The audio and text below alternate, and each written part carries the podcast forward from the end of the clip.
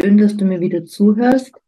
Ich möchte heute zu einem Thema was sagen, und zwar Sexualität, die Entwicklung der Sexualität, wenn du eine narzisstische Mutter gehabt hast.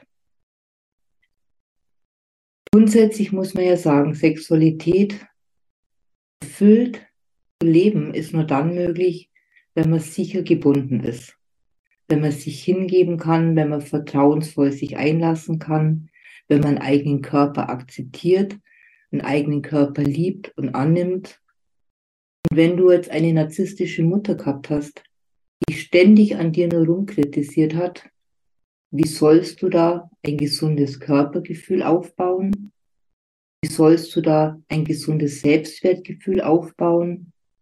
Wie sollst du da vertrauensvoll dich auf einen anderen Menschen einlassen können. Es ist schier unmöglich.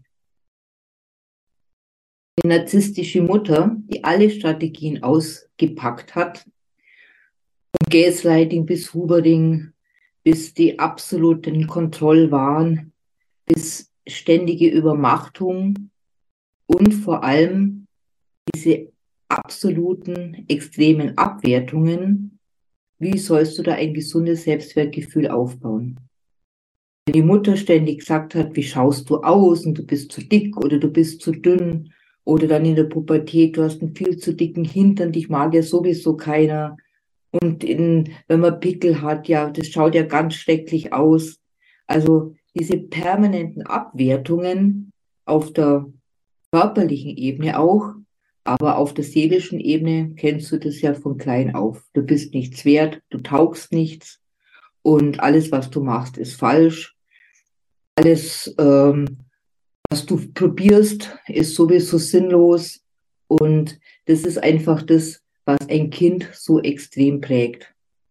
Wenn du jetzt aber in eine, später in eine Partnerschaft gehst und diese Prägung hast, dann lass du dir vielleicht auch ganz, ganz viel gefallen aber jetzt zum Beispiel gehen wir mal zurück. Was passiert denn in einem Baby, wenn das schon die erste so diese Ablehnungen bekommen hat?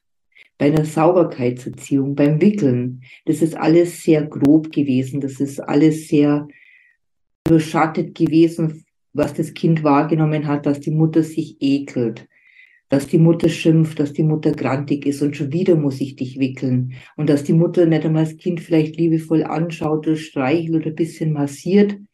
Also was bekommt ein Baby da für eine Information? Irgendwie, mein Körper ist nicht angenehm anzulangen sozusagen oder zu berühren. Und es geht ja meistens dann auch weiter, weil es sind ja Menschen, die wenig liebevoll sind, die wenig kuscheln wollen, die wenig liebkosen wollen, wir selber eigentlich in der Regel so bedürftig sind, dass es manchmal eben sogar das Gegenteil wieder sein kann, dass, es, dass sie das Kind dazu benutzen, ihre eigene Bedürftigkeit an Liebkosung oder Nähe zu befriedigen. Das ist natürlich jetzt die andere extreme Seite, aber wo das Kind auch spürt, es geht nicht um mich, sondern es geht um die Bedürfnisse der Mutter. Das ist natürlich nicht bewusst, aber ein Kind spürt ja die Energie, die dabei ist. Dann kommt später vielleicht das aufs Töpfchen gehen. Eine sehr kontrollsüchtige, narzisstische Mutter sagt dann, ja, jetzt schick dich, beeil dich, ach, und das stinkt und das ist ekelhaft und ah, ja, und, und also so dieses ganze Ungute drumherum, das viel zu früh, die Sauberkeitserziehung ist ja auch nachgewiesen, dass das zu einer traumatischen Situation führen kann. Auch wenn die Mutter so viel Ekel vermittelt. Oder dann auch wenn das Kind äh, sich dann entwickelt und so bisschen das Mädchen so weibliche Seiten zeigt, so ein bisschen kokettiert, dass die Mutter dann zum Beispiel dann sofort sagt, jetzt benimm dich nicht so und, und, und das macht man nicht und du musst dich äh, normal benehmen. Und wenn das Kind überhaupt nicht weiß, um was es überhaupt geht, hat, hat er vielleicht ein bisschen lieb kokettiert mit dem Papa. Und dann sagt es ja, du machst dir den Papa an, das Kind weiß überhaupt nicht, was das ist, aber merkt einfach, was ich mache, ist ungut. Also da entsteht ja dann auch schon irgendwo sehr viel Scham, geht ja auch bei der Sauberkeitserziehung, kann schon sehr viel Schamgefühle entstehen, so das, was ich, mein Körper produziert, ist ekelhaft sozusagen. Und so geht es ja dann weiter. Und dann ist ja oft so bei den narzisstischen Müttern, dass die in Konkurrenz gehen mit den Töchtern und dass sie dann das Mädchen zum Beispiel total jungenhaft anziehen, äh, total die Haare kurz lassen, dass es ja nicht so eine weibliche Identität entwickelt Und dann kommen vielleicht auch so Sprüche, ja, ähm, als Frau hat man sowieso verloren und man muss immer nur nachgeben und man muss sich immer anpassen und unterordnen. Das ist das Bild, was manche Mädchen von den Mut Müttern hören. Also Frau sein ist ganz schrecklich und furchtbar. Und da das Kind ja sowieso verunsichert ist, weil es keine sichere Bindung durch die Mutter bekommen hat und trotzdem die Mutter braucht und deshalb die Worte von der Mutter in dem Alter noch ernst nimmt, ist es natürlich innerlich eine starke Zerrissenheit. Es merkt, ich werde zum Mädchen, das sind draußen andere Mädchen und die ziehen sich nicht an. Und, und ich habe aber nur junge Klamotten, zum Beispiel, wenn, wenn das Mädchen nur als Junge verkleidet wird. Also da kommt schon eine ganz starke Verunsicherung in dem Kind, äh, weil es nicht weiß, wer bin ich denn eigentlich? Bin ich jetzt junge Mädchen? Äh, Junge soll ich nicht sein, Mädchen soll ich nicht sein, also wer bin ich denn jetzt eigentlich wirklich? Und dann geht es ja eigentlich weiter dann in die Pubertät, dass die Mutter dann vielleicht so, wenn das Mädchen mal wagt, sich die Lippen zu schminken oder mal ein bisschen Wimperntusche, du läufst ja rum wie eine Nutte. Ein Kind weiß in dem Alter meist noch gar nicht, was eine Nutte ist, aber sie wird halt wieder klein gemacht, wie es ganze Zeit davor schon. Du bist nichts wert, du kannst nichts und das, was du machst, ist falsch. Und jetzt tust du dich sogar noch auffüllen wie eine, wie eine, wie eine Nutte oder du machst einen Papa an oder verführst die Männer und du bist ja total schlecht schlecht. Und da ja schon in der frühen Kindheit so viel schiefgelaufen ist, ist was Bindung, Wärme, Nähe, Körperkontakt. Äh, und dann kommen die Informationen auch noch dazu. Wie soll man sich da als Frau trauen, eine Weiblichkeit, eine Erotik, eine Sinnlichkeit zu entwickeln? Und das spielt sich natürlich dann auch diese Seite später in Partnerschaften wieder, ganz klar weil man hat ja kein Vertrauen in anderen Menschen, weil man hat ja gelernt, man ist nichts wert und man wird niedergemacht und man ist ohnmächtig und man ist eigentlich hilflos gegen die übermächtige Mutter. Und dann in Partnerschaften sucht man sich ja auch dann oft einen Partner, der ähnlich strukturiert ist. Und dann fügt man sich halt da ein und ordnet man sich unter und ist unmöglich, dann eine erfüllte Sexualität zu leben, weil man das ja völlig abgespalten hat. Und das ist ja das Problem, wenn du als Kind frühkindlich so traumatisiert worden ist, bist, so viel Ohnmacht, Hilflosigkeit gefühlt hast, weil du ja nicht kämpfen und nicht flüchten hast können. Du hast es ja aushalten müssen. Man hat dann Teile dissoziiert. Meistens hat man auch einen Körper dissoziiert, weil dieser Schmerz hat man im Körper gespürt. Man hat es in Verbindung gebracht mit dem eigenen Körper. Spaltet man dann lieber ab. Wie soll dieser Körper sich hingeben, vertrauensvoll, sich einem anderen Menschen anvertrauen und eine erfüllte Sexualität zum Beispiel leben. Es ist ja unmöglich.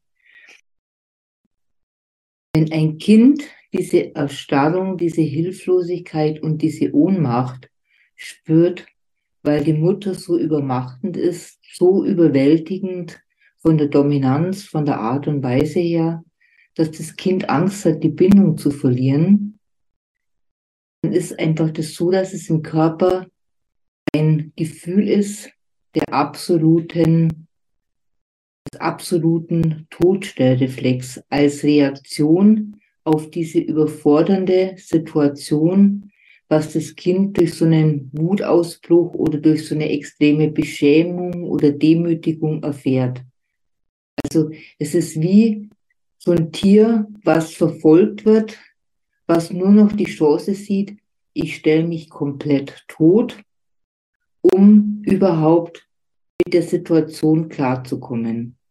Also, und wenn das Kind dieses, dieses extreme Körperempfindung erlebt und so erstarrt ist, ohnmächtig ist, dann ist es natürlich klar, dass der Körper in dieser Haltung bleibt. Weil Tiere können sich schütteln und dann wieder davonrennen. Ein Mensch kann das leider nicht.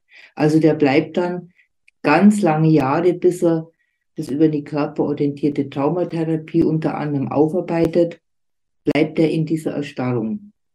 Was natürlich nochmal dazu beiträgt, dass Gefühle von, von einer ganz starken Erregung, zum Beispiel in der Sexualität, den Menschen wieder komplett überfluten würden und er das deshalb auch gar nicht zulassen kann. Also das ist auch ein Punkt, weil das einfach schon wieder an diese lebensbedrohliche Situation damals erinnert. Und Es kann dann zum Beispiel auch ausgelöst werden durch einen bestimmten Trigger, dass der Partner ein Wort sagt, ein, eine bestimmte Mimik dabei hat, eine bestimmte Gestik dabei hat, was Bestimmtes anhat, also was ja bei Flashbacks dann oft kommt, dass sofort wieder dieses Kind in diese alte Strategie abrutscht, also in diese Seite von dem Kind, was ihm damals geholfen hat, diese enorme Demütigung, diese enormen schrecklichen Gefühle zu bewältigen. Und darum ist eben das in der Sexualität so schwierig, wenn Menschen so ein schweres Trauma erlebt haben, sich loszulassen, weil zum, für eine Hingabe, für ein Loslassen braucht man Vertrauen, braucht man einen entspannten Körper, braucht man die Anspannung an, in den richtigen Organen. Und das ist für einen Mensch, der schwer traumatisiert ist, nicht möglich, weil er ganz schnell aus diesem Window of Tolerance, aus diesem Toleranzfenster rausfällt, also wo das Nervensystem in einem normalen Rahmen schwingt und dann kommt so eine Übererregung rein, vielleicht eine Überglückssituation auch. Das ist völlig überwältigend und beängstigend und man fällt wieder sozusagen in sich zusammen. Und vielleicht kennt ihr das von eurem Leben auch so, dass ihr irgendwo einen tollen Abend mit einem Mann verbrachte, das war alles wunderbar. Und dann kommt ein kleiner Trigger und zack, seid ihr innerlich wie betäubt, jedes Gefühl ist abgeschnitten, ihr seid wieder erstarrt, weil irgendwas im Verhalten von dem Mann, vom Partner oder der Partnerin das ausgelöst hat.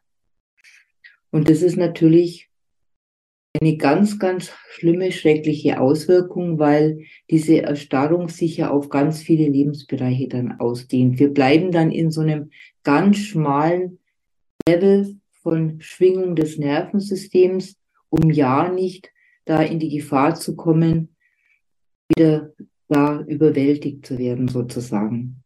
Und das macht es halt alles einfach noch schwieriger auch. Und darum ist da so wichtig, sich in den Momenten echt Hilfe zu holen.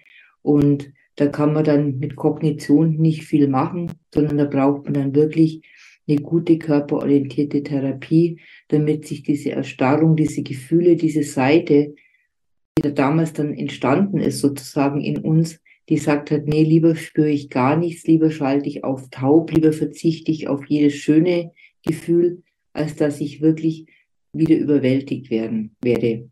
Und dann bei manchen, die eben in diese Übererregung vielleicht auch reinkommen, die haut es dann nachher umso mehr zusammen in den parasympathischen Tonus, wo dann wirklich wie so ein Stillstand ist, also wie dieser Todstellreflex. Ich spüre nichts mehr, nehme nichts mehr wahr, ich spüre meinen Körper nicht mehr, ich mache innerlich total dicht, der Blutdruck geht runter.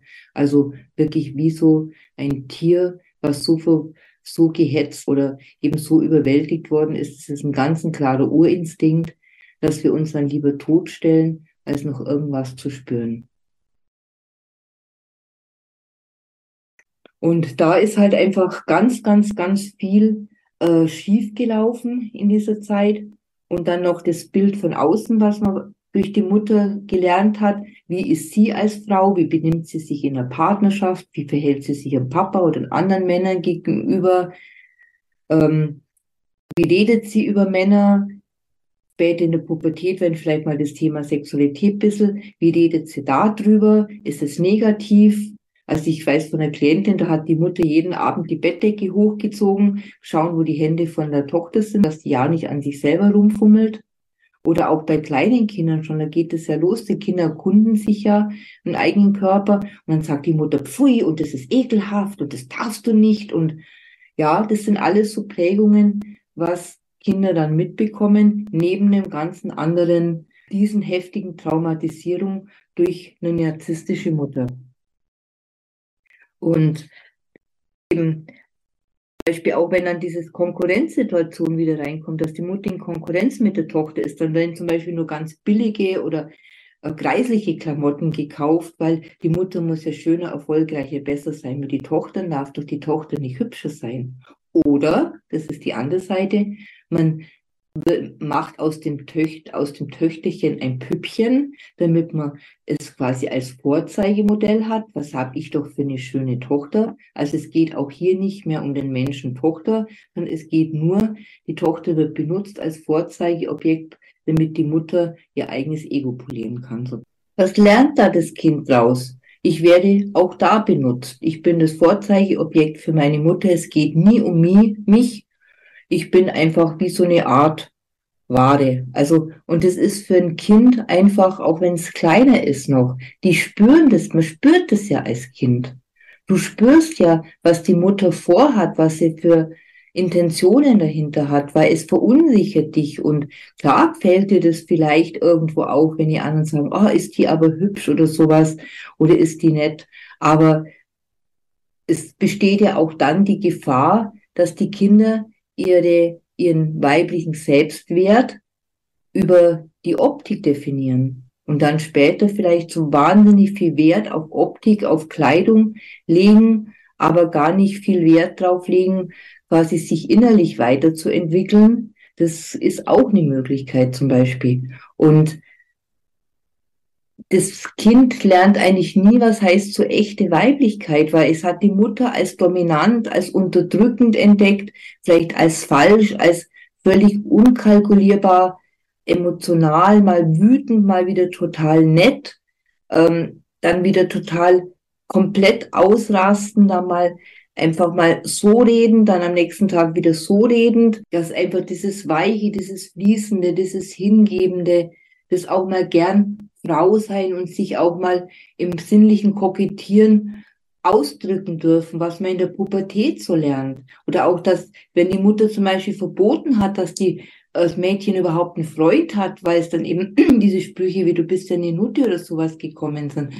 Ähm, oder es gibt auch Mütter, das haben wir ich auch irgendwo erfahren durch eine Klientin, äh, wo kein Mann gut genug war weil die Mutter das Kind haben wollte und nicht loslassen wollte. Also es ist ja auch so eine Sache, wird jeder Mann madig geredet und der will doch sowieso bloß das eine und der nützt sich ja bloß aus und Männer sind ja ekelhaft und schlecht.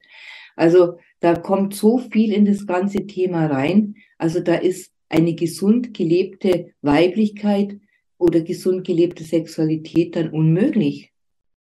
Das Kind hat sich nicht kennenlernen dürfen. Das Kind hat keine das Mädchen hat keine weibliche Identität ausbilden dürfen. Und das ist einfach schrecklich. Also wenn ihr Erfahrungen habt und euch traut, es in die Kommentare zu schreiben, lasst mich doch teilhaben oder gerne auch mal in einem Interview, dass wir drüber sprechen. Das ist ja immer komplett anonym, wie du das so erfahren hast, weil ich denke, das ist ein ganz wichtiges Thema. Das ist ein Riesenthema, ähm, was so eine Mutter anrichten kann, auch bei einem Mädchen mit dieser überzogenen Sicht oft oder dieser narzisstischen Strategie, wo sie auspackt, um das Kind klein zu halten oder um das Kind zu benutzen oder das Kind auszunutzen. Und das ist, glaube ich, auch wichtig für Ante. Also wenn du da magst, würde ich mich freuen, wenn du eine E-Mail schreibst, dass wir da mal drüber sprechen. Alles Liebe wünsche ich dir, deine Beate. Tschüss.